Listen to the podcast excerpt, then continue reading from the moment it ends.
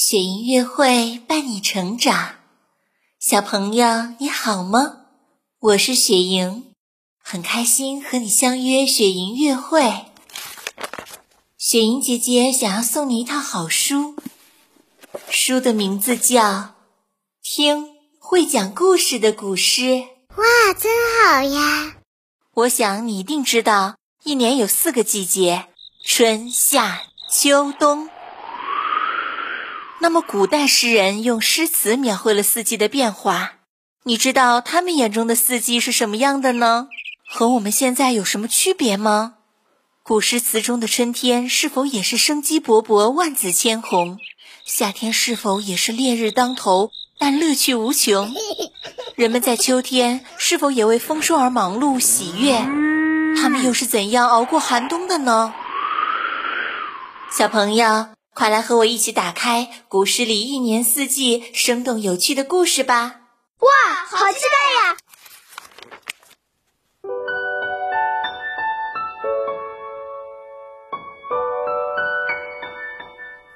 云梦如歌，宝贝，你听。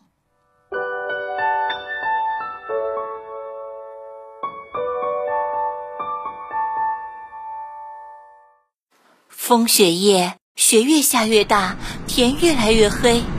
就在这时，行人看到了一间茅草屋，顿时心中升起了一股暖意和一丝希望。我们一起来听一听、读一读这首诗和诗里的故事吧。《逢雪宿芙蓉山主人》唐·刘长卿。日暮苍山远，天寒。白屋贫，柴门闻犬吠，风雪夜归人。听，会讲故事的古诗开始啦。傍晚，天色昏暗，寒风呼啸，白雪飘飘。有个人顶着风雪匆忙赶路，四处白茫茫。他走了很久，也没有看到一户人家。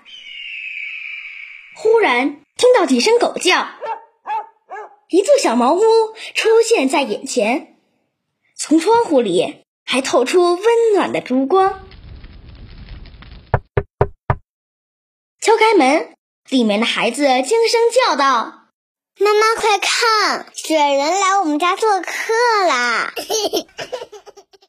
让我们一起再来深入感受一下这首古诗的美好意境吧！一起来听雪莹乐会的好童声谭彦成带来的古诗《逢雪宿芙蓉山主人》。逢雪宿芙蓉山主人，唐·刘长卿。日暮苍山远，天寒白屋贫。